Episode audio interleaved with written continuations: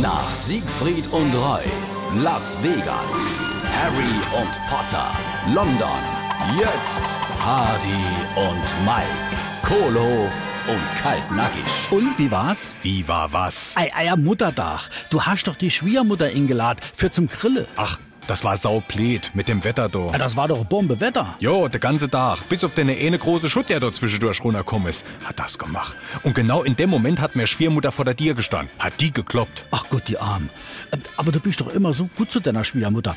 Du hast doch bestimmt direkt aufgemacht. Einer Dierlich, ich han sofort aufgemacht und nach direkt gesagt, ach Gott, lauf schnell hem, du wärst ja ganz nass.